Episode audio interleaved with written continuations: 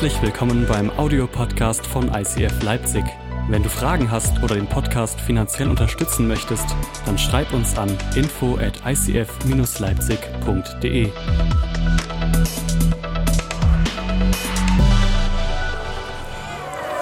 So. Wie seht ihr denn aus? Heute ist Taufe. Habt ihr nicht euren Taufanzug an? Ta Taufer, Tauferanzug heißt das, oder? Lina, Lina hat das immer verwechselt. Die hat immer anstatt taufen, hat sie tauchen gesagt. Papa, haben wir wieder Tauche? So, nee, das heißt Taufe, mein Kind. Deswegen habe ich heute einen Taucheranzug an. Yeah, sehr gut. Alles gut bei euch? Seid ihr wach? Ja? Ist gut, ist gut. Ich habe gedacht, heute zur Taufe ziehe ich mal mein besonderes Kleid an. Ich brauche dich mal kurz lassen. Mach mir mal die Dinger hier kurz auf.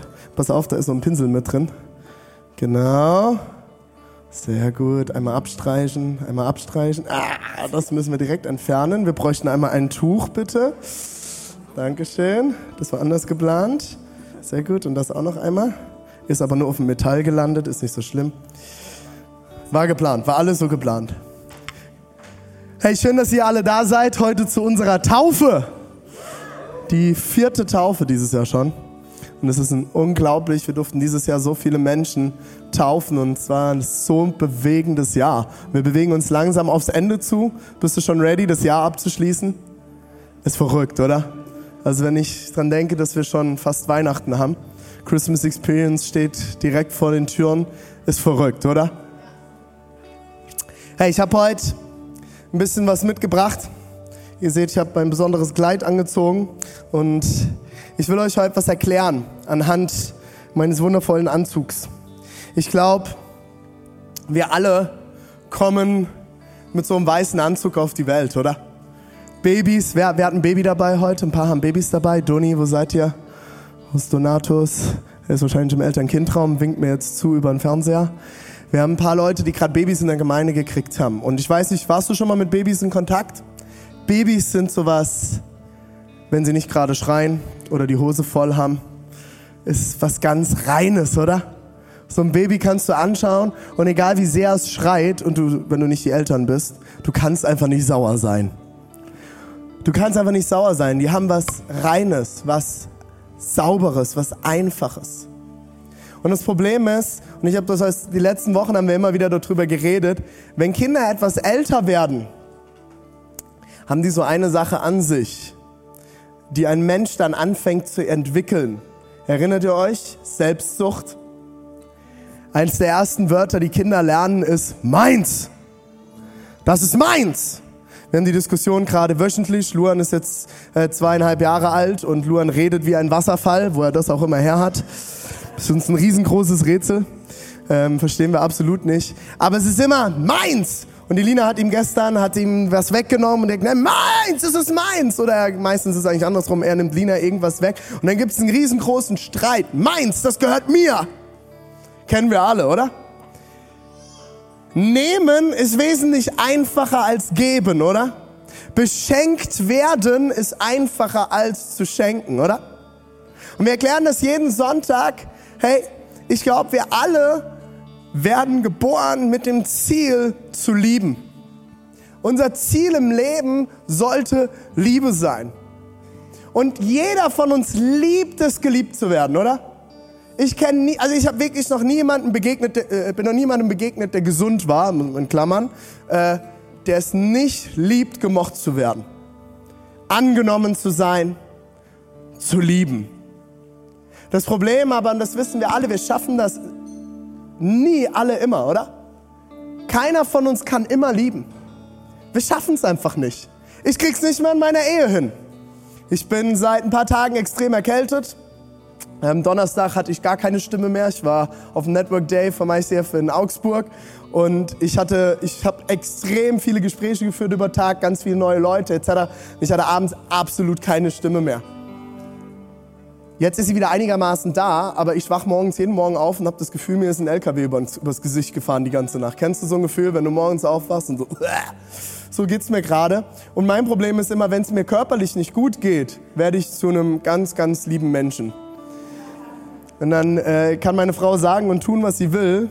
ich reagiere meistens nicht so nett. Und gestern war so ein Tag und wir sind gestern Abend ins Bett gegangen und ich habe Deborah angeguckt und gesagt, es tut mir einfach nur leid. Ich habe es heute einfach nur verkackt. Ich habe es den ganzen Tag verkackt. Ich habe blöd reagiert, ich habe dich angeschnauzt. Ich habe dich nicht ordentlich behandelt, wie du es verdient hättest. Ich habe die Kinder nicht liebevoll behandelt. Ich habe, du hast mir eigentlich nur was Gutes tun wollen und ich habe blöd reagiert. Kennt ihr diese Momente? Auf der Arbeit jemand einen ganz netten Chef? Jemand von euch, der einen ganz netten Chef hat? Und der Chef gibt dir wieder einen Auftrag und danach gehst du als allererstes zu deinem Kollegen und anstatt, dass du versuchst, Liebe für diesen Menschen zu finden, so ein Elender! Wundervoller Mensch. Jemand seine Steuererklärung dieses Jahr gemacht? Ja, das muss man jetzt nicht unbedingt immer alles angeben. Muss man nicht machen. Nee, da gibt es gute Auswege. Muss man nicht alles. Oder? Weil sie mir sagen immer wieder Leute, René, ich bin eigentlich ein guter Mensch. Ich habe niemanden umgebracht. Ich habe niemanden vergewaltigt. Aber doch mal ganz ehrlich, wir alle, wir alle haben Dreck am Stecken, oder? Alle. Immer wieder kommt, kommen Dinge in unser Leben und ich finde das so spannend. Ich erkläre das jeden Sonntag, ist das immer wieder Thema. Ich sage, hey, sind wir doch mal ganz ehrlich, wir schaffen es gar nicht. Wir schaffen es nicht immer zu lieben. Aber wenn das Ziel doch eigentlich sein sollte, zu lieben, und wir es nicht immer schaffen, was machen wir damit? Wie schaffen wir es, dass Beziehungen funktionieren? Und ich glaube zutiefst, Gott ist Liebe. Und er hat uns dazu geschaffen, eigentlich zu lieben. Das, das Problem ist, wir schaffen es nicht. Wir kriegen es nicht hin. Und immer wenn wir nicht lieben, kommt Tod in diese Welt. Jeder Tod, jeder Mord, jedes Verbrechen, jeder Krieg hat angefangen, damit das Menschen nicht lieben. Niemand wacht morgens auf und sagt, oh, heute bringe ich mal jemanden um. Also gestern habe ich noch nie dran gedacht, aber heute, heute bringe ich jemanden um. Heute bringe ich, heute, heute, heute mal Scheiß. Heute fange ich einen Krieg an. Wir schaffen es nie. Und dann gibt es eine Sache, und vielleicht kann mir die Jemima mal kurz assistieren. Magst du mir mal den Anzug gerade aufmachen? Die Sache ist, ich habe viele, viele Christen in dieser Welt kennengelernt. Und es gibt so eine Sache, die, eine Eigenart von Christen. Und mir kommen immer wieder Leute und sagen, hey, ich habe keinen Bock auf Kirche, weil ich, weil ich habe so viel bescheuerte Christen kennengelernt. Und Religion hat so viel in dieser Welt zerstört. Und soll ich euch eins sagen? Ihr habt so recht. Ihr habt so recht. Ich mache diesen Job seit 14 Jahren. Und ich habe so viele bescheuerte Christen kennengelernt. Wisst ihr nämlich eine Sache? Wir als Christen haben so eine Eigenart. Wir denken, wenn wir Gott kennenlernen, dann ziehen wir, kannst du mal unten festhalten mit? Wir ziehen einfach einen neuen Anzug an. Wir ziehen den drüber, den christlichen Anzug, unseren schönen christlichen Anzug, halt mal kurz. So, den ziehen wir dann einfach oben drüber. So unsere neue weiße Weste. Die gibt es dann sonntags im Gottesdienst, im Sonderangebot, im Mediastore. Manche kaufen sich den dann auch auf Amazon. Und da gibt es dann so einen neuen christlichen Anzug. Kennst du das? Aber merkt ihr was? Ich habe jetzt nur gerade Angst um meine Klamotten, die ich unten drunter trage, weil scheinbar sind die Dinger nicht ganz dicht.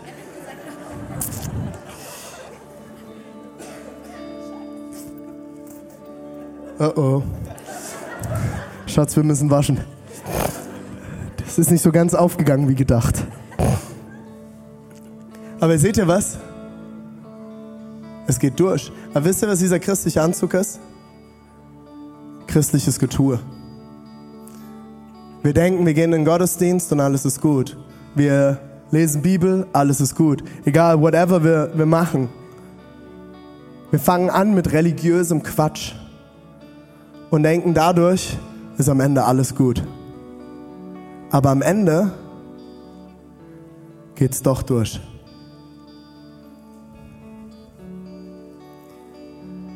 Jesus, ich bete heute Morgen, dass du uns Offenbarung darüber schenkst, worum es eigentlich geht. was das Zentrum von Taufe ist und dass du uns offenbarst, wie sehr du uns liebst. Amen. Muchas gracias.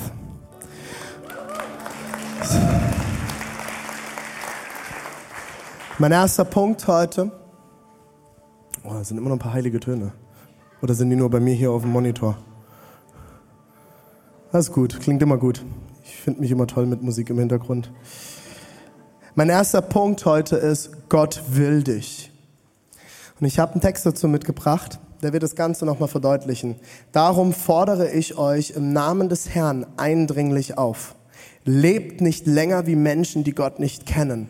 Ihr Denken ist verkehrt und führt ins Leere. Ihr Verstand ist verdunkelt. Sie wissen nicht, was es bedeutet, mit Gott zu leben und ihre Herzen sind hart und gleichgültig. Ihr Gewissen ist abgestumpft.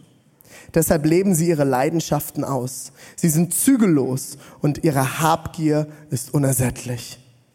Aber ihr, ihr habt gelernt, dass ein solches Leben mit Christus nichts zu tun hat. Was Jesus wirklich von uns erwartet, habt ihr gehört. Ihr seid es ja gelehrt worden. Ihr sollt euer altes Leben wie alte Kleider ablegen. Folgt nicht mehr euren Leidenschaften, die euch in die Irre führen und euch zerstören. Lasst euch in eurem Denken verändern und euch innerlich ganz neu ausrichten. Zieht das neue Leben an, wie ihr neue Kleider anzieht. Ihr seid nun zu neuen Menschen geworden, die Gott selbst nach seinem Bild geschaffen hat. Jeder soll erkennen, dass ihr jetzt zu Gott gehört und so lebt, wie es ihm gefällt. Kleidung ist da, um Dinge abzudecken um Dinge zu verdecken. Kleidung im kleinsten Sinne, Unterwäsche oder ein Bikini, schützt unsere sensibelsten Stellen. Die Stellen am Körper, die den meisten Schutz bedürfen, werden verdeckt. Die Sache ist, genau wie mit diesem Anzug, verdecken wir Dinge in unserem Leben. Wir versuchen, Dinge in unserem Leben zu verdecken, die wir nicht mögen, die nicht gut sind, die Probleme machen. Wir verdecken sie einfach wie mit einem Anzug. Und dann denken wir, wir werden Christen und wir ziehen einen religiösen Anzug darüber und damit hat sich alles gegessen. Die Frage ist, was sind die Dinge in deinem Leben, die du verdeckst? Beziehungsweise mit was bedeckst du die Dinge in deinem Leben? Ihr sollt euer altes Leben wie alte Kleider ablegen, heißt es in der Textstelle. Ihr sollt euer altes Leben wie alte Kleider ablegen. Ich erlebe immer wieder Christen, mit denen ich in Kontakt bin, und dieser Satz, der über dieser Predigtserie steht, kannst du mir mal das Predigtserien-Logo anwerfen? Weniger von dir, mehr von ihm. Weniger von mir und mehr von Gott. Und dieser Satz wird ganz schnell so interpretiert, es muss weniger von mir geben. Ich als René muss weniger werden und Gott muss mehr werden. Kennt ihr das? Und das Leben sieht so aus, wir verdecken alles, wir decken uns komplett zu und verdecken uns wie mit diesem Anzug weniger von mir. Kaputt. Ganz, ganz tolle Qualität, Obi. Es ist zu und ich verdecke alles von mir, weniger von mir und dann kann mehr von Gott kommen. Sieht gut aus, gell? Ich wollte immer mal so auf der Predigt so predigen. Das Problem ist, und das ist mein zweiter Punkt, die Idee ist eigentlich nicht, äh, bevor ich zum zweiten Punkt komme, Gott lehnt nicht dich ab. Er lehnt die Sünde in dir ab. Und das ist ein riesengroßer Unterschied. Und da komme ich zu meinem zweiten Punkt. Gott reinigt dich. 1. Johannes 1, Vers 9 heißt es, wenn wir aber unsere Sünden bekennen, dann erweist sich Gott als treu und gerecht. Er wird unsere Sünden vergeben und uns von allem Bösen reinigen. 2. Korinther 7, Vers 1. meine lieben Freunde, all dies hat uns Gott versprochen. Darum wollen wir uns von allem trennen, was uns verunreinigt. Sei es in unseren Gedanken oder in unserem Verhalten. In Ehrfurcht vor Gott wollen wir immer mehr so leben, wie es ihm gefällt. Ihr sollt euer alles altes Leben wie Kleider ablegen. Halt mal, bitte. Die Idee ist es eigentlich, die Kleider abzulegen.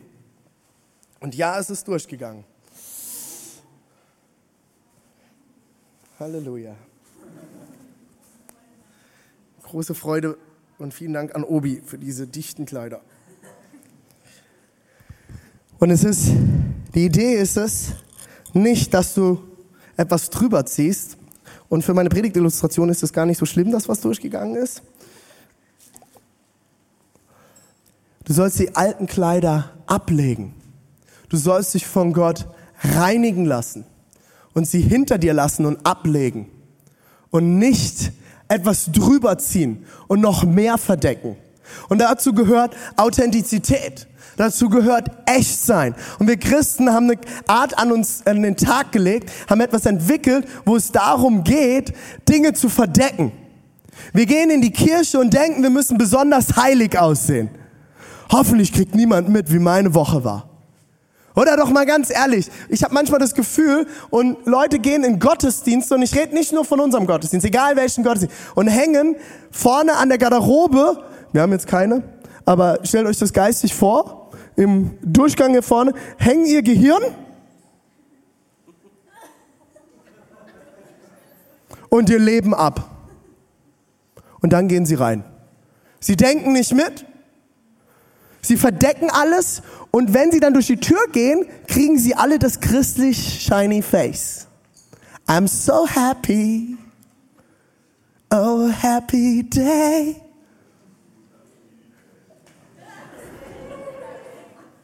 Und es kommt dieses, dieses Gesicht zum Vorschein. Hey, ja, ich liebe Jesus über alles. Aber niemand darf wissen, wie es mir wirklich geht. Und verdecken alles. Aber die Bibel spricht an gar keiner Stelle davon, dass wir etwas verdecken sollen, sondern sie spricht davon, dass Gott reinigen will. Er wird uns unsere Sünden vergeben. Wann? Wenn wir sie bekennen. Dann wird er sich als treu und gerecht erweisen und uns von allem Bösen reinigen. Er wird es abwaschen. Es wird wie abgewaschen. Es ist wie die alten Kleider auszuziehen und neue Kleider anzuziehen. Und es heißt im ersten Bibeltext, den ich gelesen habe, jeder soll erkennen, dass ihr jetzt zu Gott gehört und so lebt, wie es ihm gefällt.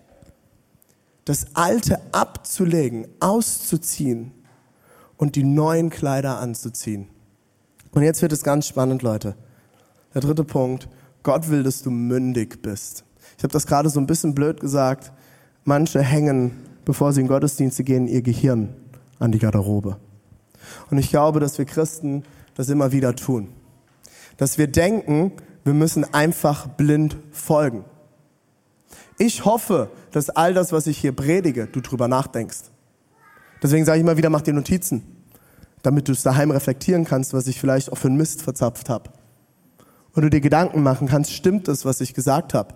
Was machst du in deinem Leben damit? Ich will keine blinden Follower, die mich einfach, die mir auf Instagram folgen und mich toll finden und hypen. Ich will, dass wir ein Haufen von Menschen sind, die gemeinsam unterwegs sind. Es geht nicht um mich. Es geht um Familie und Gemeinschaft. Gott will, dass du mündig bist. Ich lese euch einen Text vor aus dem Galaterbrief, Kapitel 3, 24 bis 27. So führte das Gesetz uns wie ein streng ermahnender Erzieher zu Christus, damit wir durch den Glauben von Gott als gerecht anerkannt würden.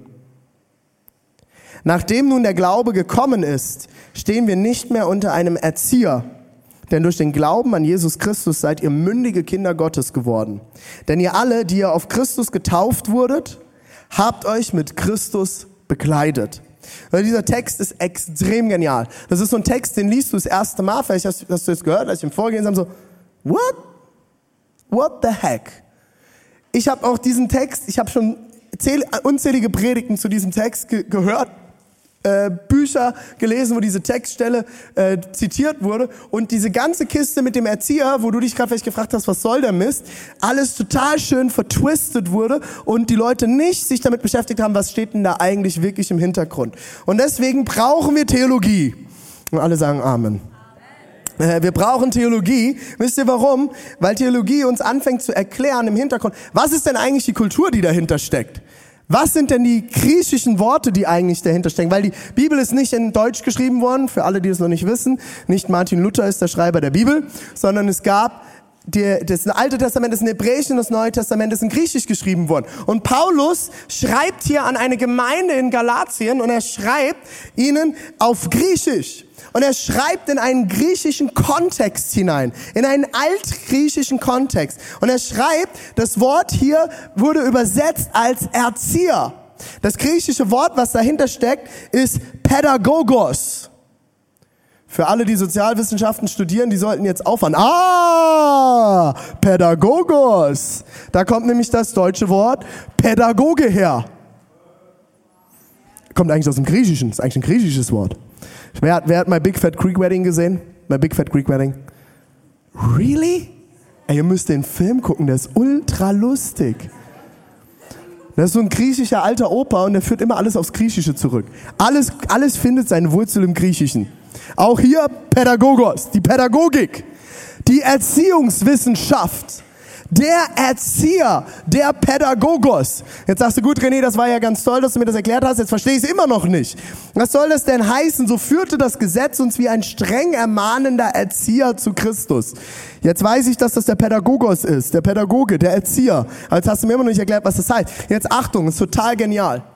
In der griechischen Kultur hattest du, wenn du eine wohlhabende Familie warst, hattest du im Haus einen Pädagogos.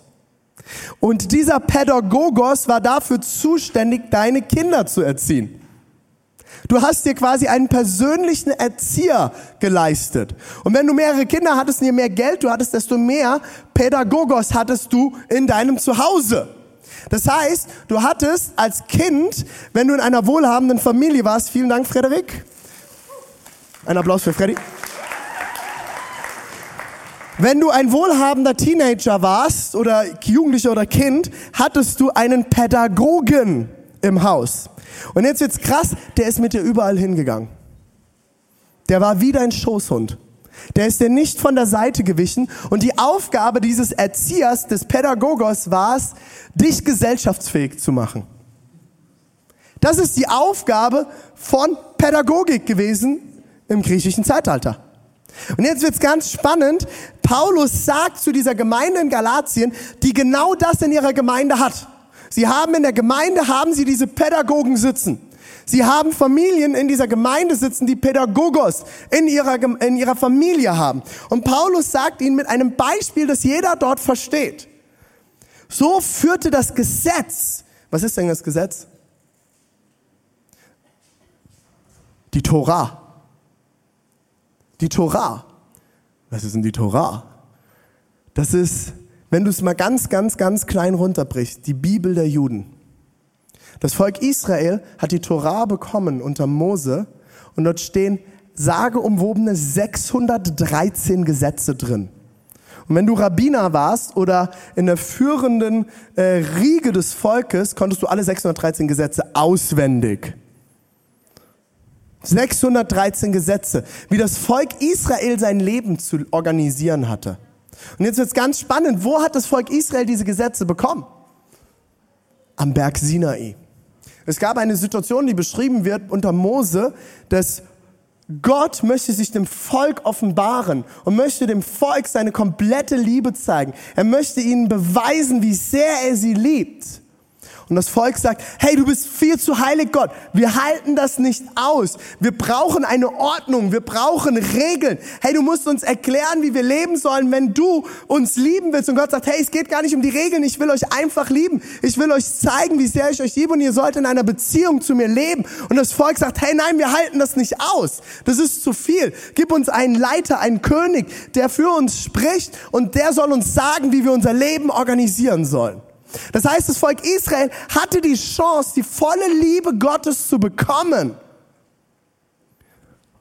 und hat sie abgelehnt. In diesem ganzen Kontext wird dann später noch das goldene Kalb gegossen, ihr erinnert euch? Das ist kurz danach. Und das Volk lehnt ab,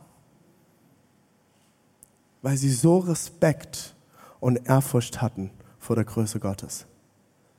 Und sie bekommen 613 Gesetze, die Gott ihnen gegeben hat als Pädagogos, als Erzieher, als Möglichkeit an, an die Hand, damit sie ihr Leben so organisieren, dass sie beziehungsfähig werden untereinander. Wenn ihr dort reinschaut in die Gesetze, findet ihr im äh, zweites Buch Mose, ist das, ne?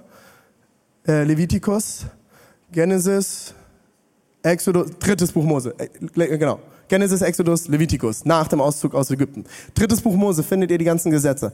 Und wenn ihr dort reinschaut, finde ich, sind ganz, ganz viele Dinge, wie das Leben miteinander geregelt und organisiert wird. Wie sie Gott anbeten sollen und wie sie miteinander Leben teilen sollen. Bis hin zur Ehescheidung ist da drin alles organisiert. Und es geht am Ende darum, miteinander gesellschaftsfähig zu werden damit sie wissen, wie sie als Juden und als Volk Israel gut miteinander leben und gut mit Gott in einer Beziehung leben. Und jetzt wird hier aber ganz, ganz spannend, Leute. Jetzt wird's richtig spannend. Der Text sagt, es braucht keinen Pädagogos mehr. Und vielleicht hast du dich immer gefragt, was hat es denn jetzt mit dem Alten Testament und dem Neuen Testament und was hat es mit diesem, mit den Geboten im Alten Testament? Wieso? Wir müssen ja die Gebote irgendwie befolgen, aber irgendwie laut Neuen Testament auch nicht mehr. Ich verstehe das nicht, René. Ich habe es ganz, ganz lange nicht verstanden. Eigentlich bis dieses Jahr. Ich hatte eine extrem krasse Erkenntnisse nochmal darüber. Ich habe ein gutes Buch gelesen und ich habe das hier angefangen zu verstehen. Das Gesetz war eigentlich etwas total Positives fürs Volk Israel, weil ohne Gesetze, stell dir ein Land ohne Gesetze vor. Hey, vielleicht liebst du Anarchie. Denk es mal zum Ende durch, wenn es keine Gesetze mehr gibt. Der Mensch ist nämlich selbstsüchtig und eigennützig. Und solange das so ist, solange es dem Menschen um sich geht, solange es dem Menschen mehr um Nehmen geht als um Geben. Ich habe heute Morgen, mein Handy ist aufgepofft, NTV-App. 200.000 Kälber werden in Deutschland im Schnitt wahrscheinlich für die Milchindustrie jährlich getötet, ohne dass sie eine Verwendung haben, nur weil sie männlich sind. Der Mensch will nehmen, aber vergisst zu geben und zu lieben. Könnt ihr mir folgen? Und solange das so ist, werden wir ohne Ordnung auf dieser Welt nicht funktionieren. Und deswegen gibt es in Deutschland Gesetze. Und Gott hat gesagt, ich gebe meinem Volk dieses Gesetz. Diese 613 Angebote steht eigentlich dort im Hebräischen.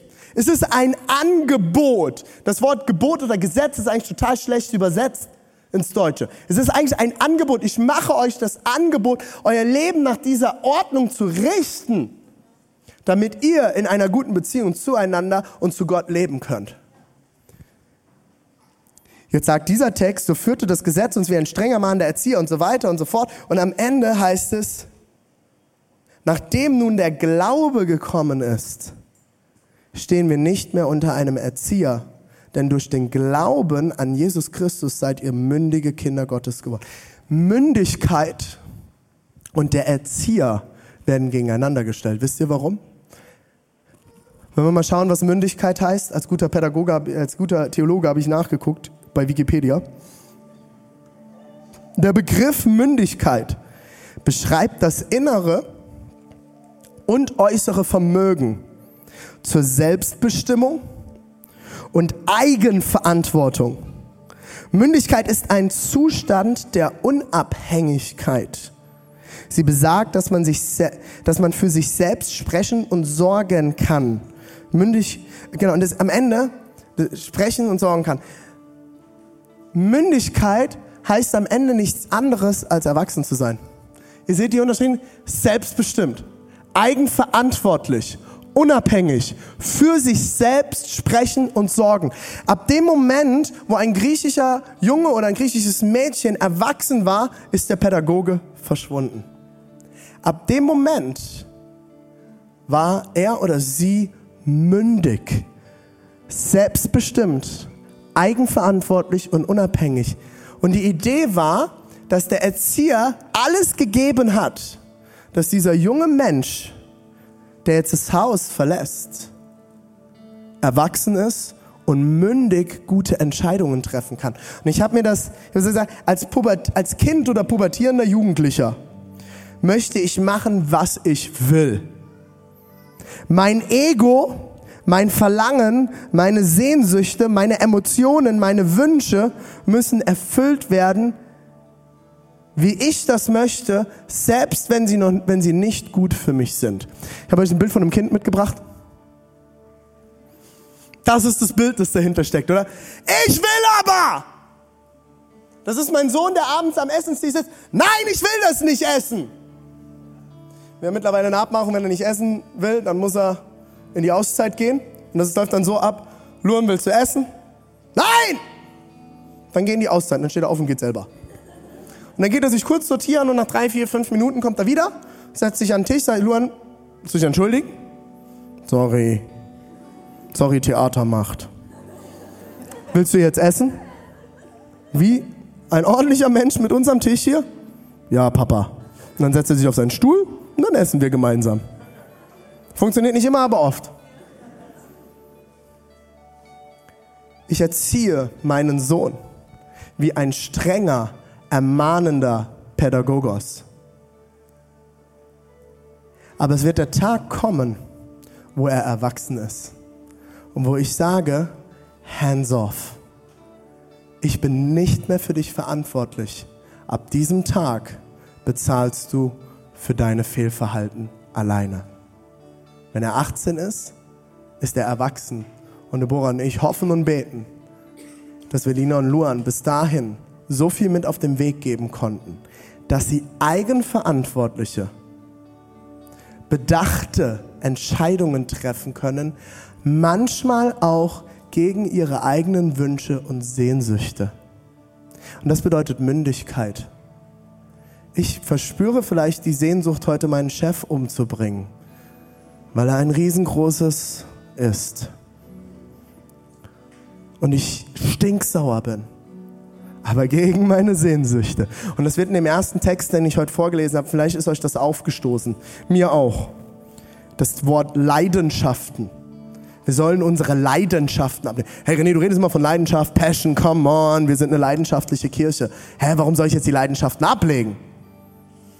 Die Leidenschaften, die wir ablegen sollen, das Wort, das dahinter steckt, beschreibt nicht eine Passion, nicht ich habe eine Leidenschaft für etwas Tolles, sondern es geht um meinen eigenen Willen, der nichts Gutes hervorbringt. Der, der Teil von meinem Willen, der etwas Schlechtes hervorbringt, mit dem ich Zerstörerisches hervorbringe, mit dem ich keine gute Frucht hervorbringe.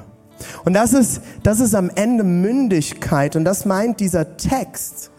Wenn du diese Kleider ablegst, du bist nicht mehr unter dem Gesetz, du bist nicht mehr unter den Geboten, aber hoffentlich hast du so viel von der Kraft Gottes und so viel Heiligen Geist in dir, nicht über allem drüber, kommt ihr mit, mit dem Bild mit? Nicht, dass du einen neuen Anzug anziehst und das tolle christliche Leben mit den perfekt nach dem Geboten lebst, sondern du legst es ab, weil Christus dich reinigt, die Sünde wird abgewaschen und du hast so viel. Und ich glaube, wenn du, wenn du sagst, Gott, ich entscheide mich dir nachzufolgen, ich will dich kennenlernen, komm in mein Leben. Die Bibel spricht davon, dass wir den Heiligen Geist bekommen. Und wenn wir davon reden, weniger von dir und mehr von ihm, weniger von mir und mehr von dir, Gott, dann geht es nicht darum, dass weniger von dir in dieser Welt sein soll, sondern ich glaube es im Gegenteil, es geht darum, dass du mehr und mehr zu der Person wirst, zu der Gott dich eigentlich gedacht hat. Ich glaube, darum geht es am Ende. Jetzt du aber, nee, das, das steht aber nicht da, da steht ja weniger von mir. Aber weißt du, worum es am Ende geht? Weniger von deiner Selbstsucht. Weniger von deinem, deinen eigenen Leidenschaften, die dich antreiben, nicht zu lieben. Und mehr von Gott in dir, der dir zeigt und der dir hilft zu prüfen, was gute Entscheidungen sind, was zielführend ist im Leben, was fruchtbringend ist im Leben. Christlich formuliert, was Segen bringt in dein Leben. Du brauchst diesen Erzieher nicht mehr, sondern du bist ein mündiger Christ. Du darfst selbst Entscheidungen treffen. Und damit will ich heute schließen. Mein vierter Punkt ist, triff eine Entscheidung. Aus dem Text, den ich gerade eben vorgelesen habe, nochmal die Verse 26 bis 27. Denn durch den Glauben an Jesus Christus seid ihr mündige Kinder Gottes geworden. Ihr seid erwachsene, mündige Kinder Gottes. Denn ihr alle, die ihr auf Christus getauft wurdet, habt euch mit Christus, jetzt kommt das Bild nochmal, bekleidet. In dem Moment, wo die Person untergetaucht wird in diesem Becken. Und deswegen glaube ich zutiefst an die Taufe.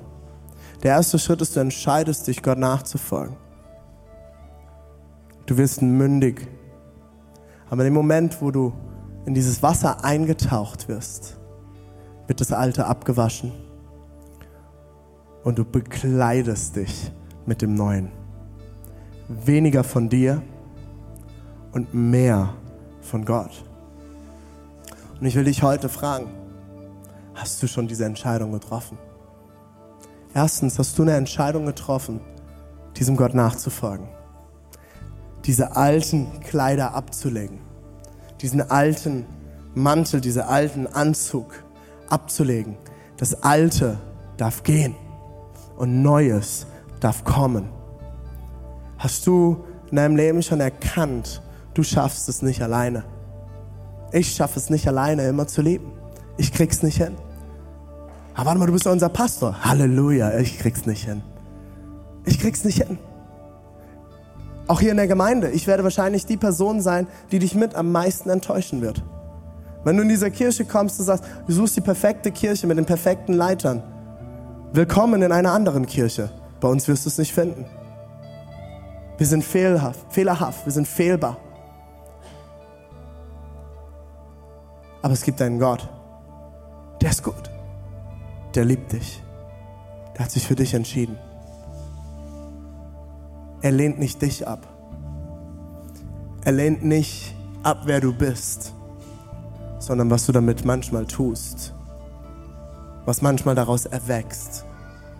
Wie du manchmal mit anderen Menschen umgehst, wie du mit der Schöpfung umgehst.